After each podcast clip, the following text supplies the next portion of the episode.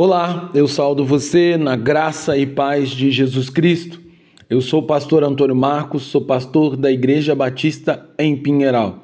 E hoje, pela bondade e misericórdia do Senhor, eu quero compartilhar com você a palavra de Deus, a fim de que essa palavra renove a nossa fé, fortaleça a nossa esperança e nos leve à plena comunhão com o Senhor. Para isso, então, eu quero refletir com você sobre o tema lições sobre oração. Hoje, refletindo uma oração contra a mentira e em favor da verdade. Baseada no texto de Salmo 51, do verso 5 ao 6, que diz: Nasci na iniquidade, e em pecado me concebeu a minha mãe. Eis que te agradas da verdade no íntimo e no oculto me fazes conhecer a sabedoria. Num mundo marcado pela mentira e que rejeita terminantemente tomar conhecimento da verdade em todos os seus aspectos, do, do mais, da mais profunda até a mais superficial e aparente insignificante.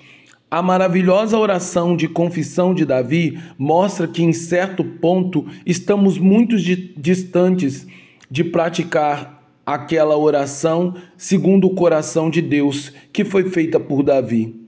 Para praticar tão nobre exercício espiritual, é necessário antes que sejamos tomados pelo Espírito Santo de Deus, de maneira que ele venha, primeiramente, converter o nosso coração, removendo toda maldade, iniquidade e transgressão que o pecado acumulou em nosso coração e alma tornando-o insensíveis para ouvir a palavra de Deus e aquilo que é a sua vontade para as nossas vidas. Assim, é absolutamente necessário que haja uma conversão na nossa vida, na qual matamos os desejos de nossa carne e passamos a viver segundo a vontade de Deus. E o lugar que antes só havia morte e culpa por causa do pecado, agora, pelo poder do Espírito Santo de Deus, passa a ter uma vida abundante e um desejo de viver em santidade, que significa viver segundo a verdade, rejeitando toda mentira que antes nos deixava cego.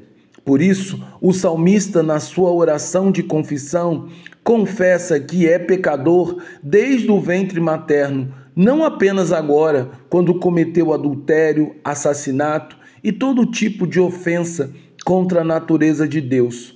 Logo, a Bíblia deixa claro que até aqueles que aparece, parecem ser os melhores e mais consagrados entre nós carregam consigo o status de pecador, que carecem constantemente do auxílio e do perdão divino para suas vidas. Outra lição importante da oração de, de confissão de Davi é que não há limite para o perdão divino agir na vida do pecador, desde que aquele que se coloca diante de Deus esteja sinceramente arrependido de suas transgressões e disposto verdadeiramente a não mais praticar tal pecado. Como disse Jesus à mulher pega em adultério: Ninguém te condenou, mulher? Respondeu ela: Ninguém, Senhor. Então disse Jesus: Nem eu te condeno, vá e não peques mais. Em João 8, capítulo 10 e 11. Assim, ao liberar perdão para a mulher, Jesus orientou a não voltar a praticar o adultério. Da mesma maneira, somos levados a aprender que o gracioso perdão divino não apenas nos livra da culpa que atormenta a nossa alma, mas também nos liberta do vício mais sórdidos, precisando que tão somente haja sinceridade nas palavras que expressamos em nossa oração e haja em nosso coração um desejo ardente e constante de permanecer na verdade, porque a palavra de Deus é a verdade.